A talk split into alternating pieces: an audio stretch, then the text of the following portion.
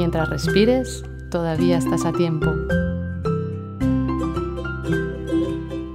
Para mi comunidad es aquello que desarma los muros y crea los puentes para poder llegar más lejos. El Semillero, un podcast dedicado a la vida en comunidad, agricultura y desarrollo sostenible.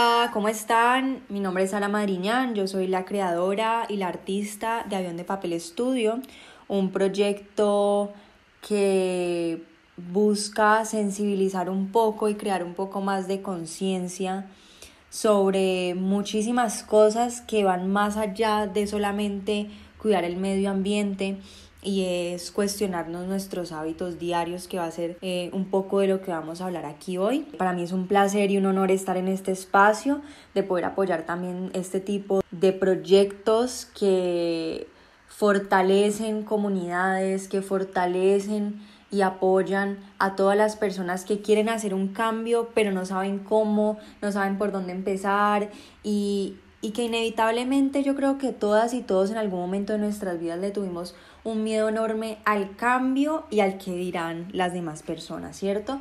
Entonces creo que estos espacios nos ayudan a, creernos en la idea que se está formulando en nuestra cabeza. Tal vez hemos estado pensando que, que si quisiéramos un cambio, que si quisiéramos ayudar, que si quisiéramos pensarnos la vida de otra manera, pero es difícil o no sé cómo. De pronto la gente pensará que estoy loco o loca y pienso que para eso estamos como comunidad y para eso se crean estos espacios y este tipo de proyectos, precisamente para que nos fortalezcamos, para que nos demos cuenta que no estamos solas, no estamos solos, sino que todos y todas hemos pasado por cosas muy similares.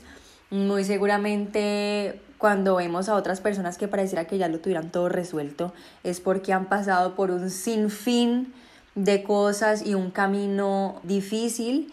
Y cuando ya han llegado a un punto y han desarrollado muchas habilidades y muchos conocimientos, es cuando eh, muestran todo lo que han aprendido, pero no siempre fue así.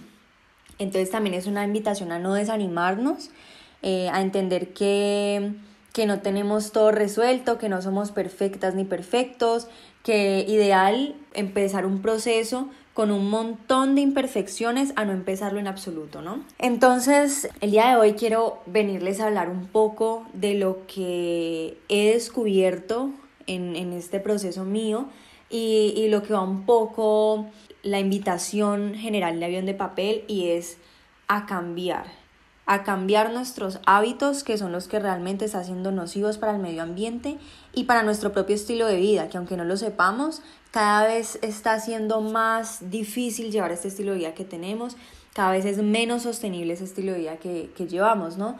Entonces cuando yo empecé a cuestionarme sobre, sobre el medio ambiente y lo que quería cambiar, yo dije, bueno, lo primero es que no voy a utilizar bolsas de plástico, lo segundo es que no voy a utilizar pitillo y lo tercero es que no voy a utilizar desechables y así voy a salvar el mundo.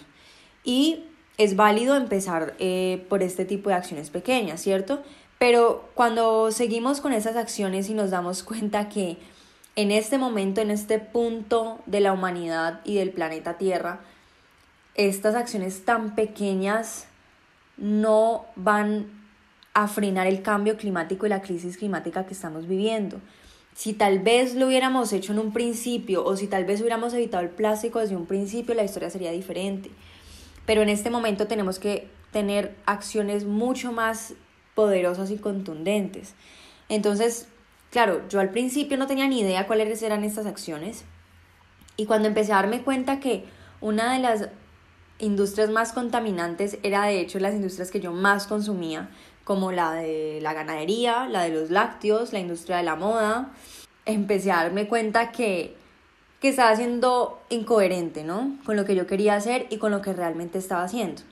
Pero llega un punto en que digo, por ejemplo, listo, una de las industrias que más contamina es la de la ganadería. Quiere decir que para dejar de apoyar esta industria debo dejar de consumirla.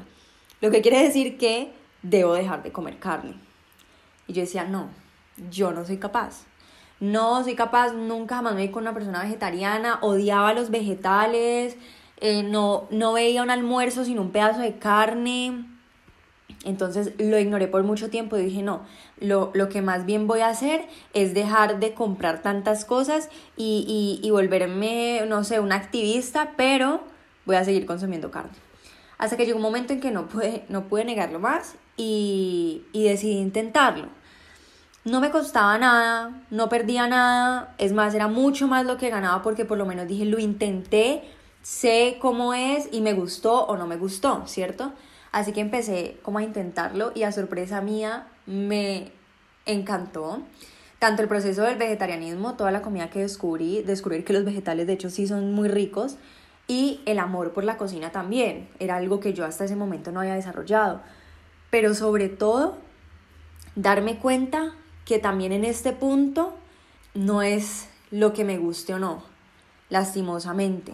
Ojalá pudiéramos decir, es que me gusta ser vegetariana o no me gusta. Pues va a llegar un punto en que nadie va a poder elegir. Hace poco estuve hablando sobre por qué dejar de consumir carne y hay un artículo que dice que, según un estudio, en el 2050 cada persona solo va a poder consumir 300 gramos de carne a la semana por la crisis ambiental. Entonces, ¿por qué tenemos que llegar a un punto como este para que eso suceda?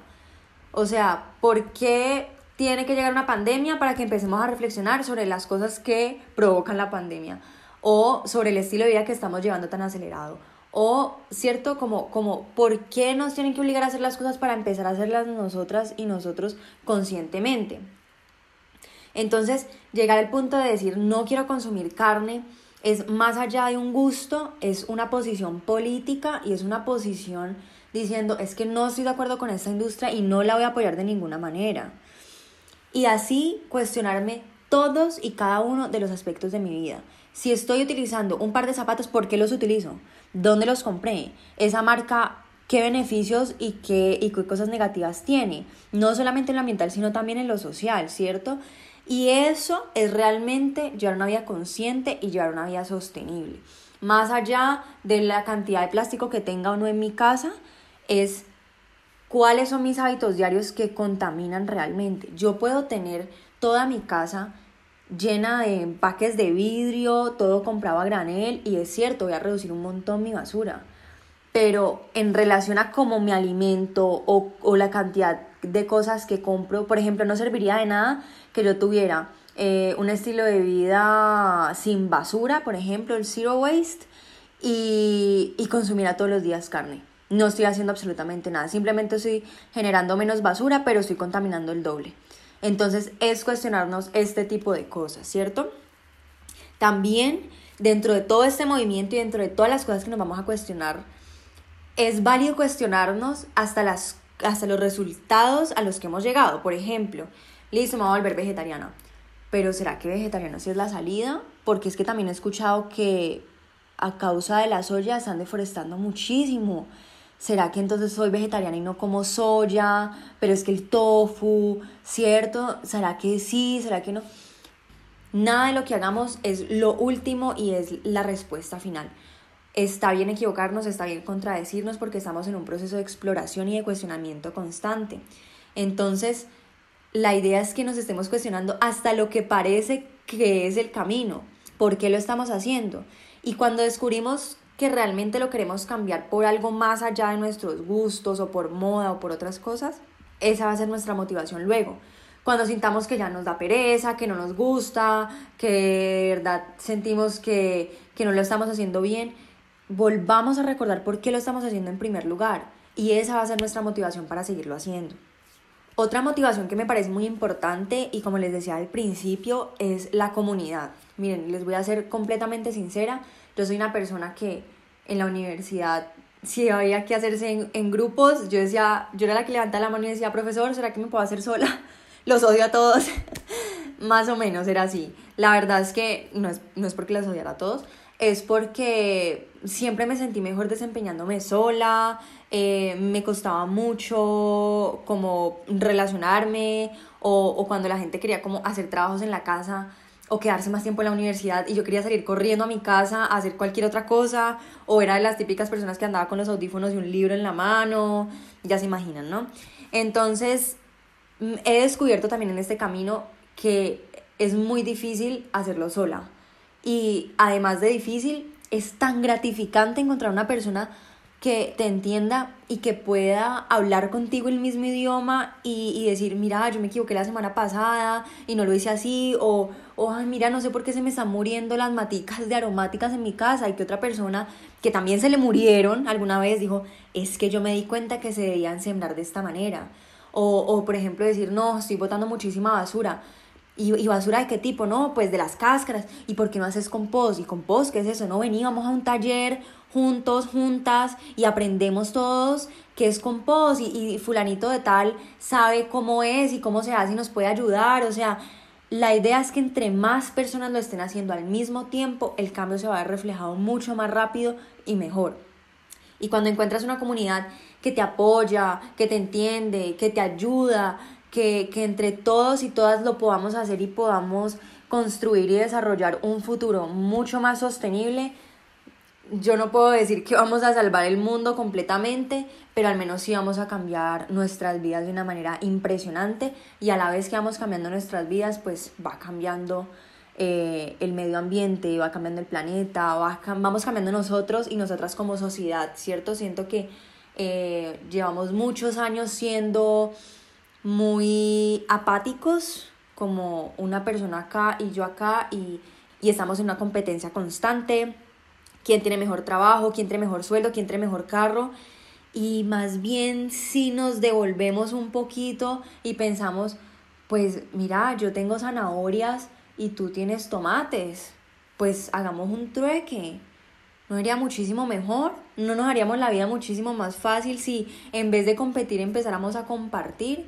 En vez de estar viendo cosas superficiales, empezamos a ver las cosas más esenciales de la vida pienso yo que, que esa es la verdadera solución no solamente para frenar el cambio climático, sino para, para frenar el estrés y, y, y la rapidez con la que están yendo nuestras vidas en este momento. Por eso también me encanta y, y, quiero apoyar muchísimo ese tipo de proyectos como, como el proyecto de, de semilleros, que, que siento que es una comunidad muy bonita, que obviamente está en un lugar del mundo específico y tal vez presencialmente no nos podamos ver, tocar, eh, hablar, sentir, pero nos podemos conectar de aquí al otro lado del mundo, podemos hacer cosas maravillosas juntas y juntos y podemos aprender los unos y las unas de los otros, ¿cierto? Entonces la idea de estos proyectos es apoyarlos y hacer parte en lo que más se pueda, hacer parte de estos proyectos y, y, y colaborar con un granito de arena. Yo, digamos, puede que yo no tenga dinero, puede que yo no tenga mucho conocimiento, pero tengo unas ganas de aprender impresionantes. Entonces, eh, miren, para lo que pueda ser bueno o buena, eh, cuéntenme, quiero hacer parte de este proyecto, cómo puedo ayudar. Y hoy en día la mejor manera de ayudar es compartiendo, que podamos colaborarnos entre todos y entre todas para que esta comunidad empiece a crecer, empiece a surgir y tal vez se formen unas mini comunidades en todo el mundo y que al final todas estemos compartiendo un mismo sentir y nos estemos conectando cada vez más. ¿Por qué? Porque como les estaba diciendo al principio y como les he dicho a lo largo de este episodio, las cosas que más están afectando a nuestro medio ambiente básicamente son tres. El exceso de consumo, la sobrepoblación y las industrias contaminantes. El exceso de consumo depende de nosotras y nosotros qué tanto estoy consumiendo y no solamente en cuanto a alimentación, cuánto estoy consumiendo de ropa que no necesito. A veces yo, yo, yo compré zapatos que no me gustaron solamente porque quería tener más zapatos en mi closet. Y eso es un pensamiento absurdo, es un pensamiento consumista y es un pensamiento sobre todo que lo hice para decir que tenía más zapatos que mis amigas o que era la amiga que más zapatos tenía o que, o que no importa que no me los pusiera, pero si alguien llegara a entrar a mi casa y veía mi closet, ¡ah! ¿qué cantidad de zapatos que tienes? Y eso es una superficialidad que debemos dejar atrás. Y no lo digo porque yo las haya dejado atrás. Muchas veces Em, se me pasan por la cabeza o me dan ganas de comprar zapatos y digo, hago una pausa en el camino y digo, ¿realmente los necesito? ¿Es, es cierto que, que podría seguir mi vida sin ellos? También me pasa mucho con los descuentos, ¿no? Que, que uno ve un descuento del 50% y uno dice, nunca jamás ese vestido tan divino va a volver a existir y lo voy a volver a ver en 50% de descuento, entonces lo tengo que comprar ya, porque si no, va a ser mi voy a perder mi oportunidad y eso no sucede, eso es lo que quieren que pienses. Pero y además, ¿qué importa si te quedas en el vestido? Muy seguramente tienes otras 200 prendas en tu armario que te sirven para vestirte, que en últimas esa es la idea de la ropa. Hemos, siento yo que hemos complicado muchísimo este mundo en el que vivimos y hacerlo más sencillo, no solamente para nosotras y nosotros, sino para todos los demás, yo creo que nos quitaría un peso gigante de encima. Además de, eso, eh, pues el tema de la sobrepoblación puede que sea un tema muy delicado, pero siento que lo debemos tratar. No hay nada que contamine más que un ser humano nuevo, eso es se sabe, o sea, podríamos hacer todos los esfuerzos del mundo, pero si podemos evitar traer más seres humanos al mundo, estaríamos dándole un respiro al planeta gigante. Yo todavía me estoy evaluando esa posibilidad. La verdad es que siempre me he imaginado con hijos o con hijas. Entonces no podría decir que, que sí, que estoy completamente de acuerdo con no tener hijos, pero al menos no pensar en la posibilidad de tener cinco hijos, sino tal vez uno o dos máximo, ¿cierto? Entonces es empezar a decir, bueno, ¿qué es lo que quiero? Pero también por una balanza, ¿qué es lo que el mundo necesita? Sobre todo porque es que si no le damos al planeta Tierra lo que necesita en este momento, pues dentro de 20 años ni siquiera vamos a tener la oportunidad de tener hijos porque no habría un mundo en el que tenerlos. Entonces no es eh, extremismo, no es ser egoísta con nosotras y nosotros mismos, es pensar que después no va a haber otra alternativa. Y por último, las industrias contaminantes, que son las que yo siento que más nos han engañado porque yo no tenía ni idea que la ganadería contaminaba tanto, no tenía ni idea que la industria de la moda contaminara tanto y que fuera tan poco ética en cómo produce sus prendas. Entonces, cuando empecé a evaluarme y empecé a ver las, las marcas que eran más contaminantes, como Zara, Mango, Bershka, eh, Tommy Hilfiger, eh, incluso Adidas, Nike, o sea, todas estas marcas que muy seguramente tengo varias de esas en mi closet y yo decir, yo estuve apoyando esta industria que lo único que está haciendo es venderme ropa barata a costa de personas que las están sufriendo y además a costa del planeta no tiene ningún sentido. O la compro de segunda, que de hecho he comprado una ropa de segunda que ustedes no se imaginan.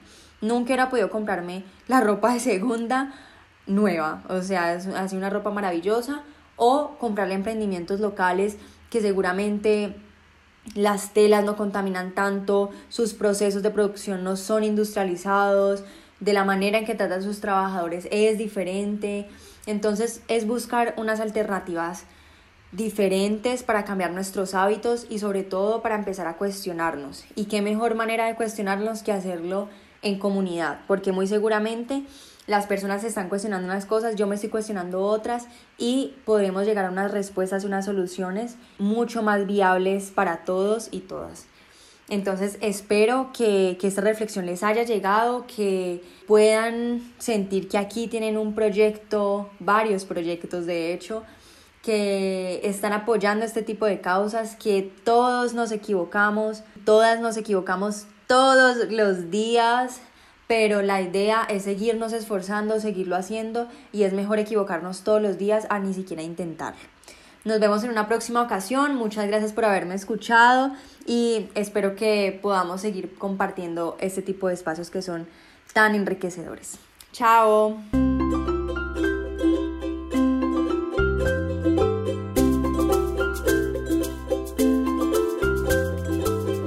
Gracias por escucharnos. Este podcast da voz a reflexiones y experiencias de vida de gente de la comunidad. Puedes encontrarnos en nuestro Instagram Semillero Project. Hasta la próxima.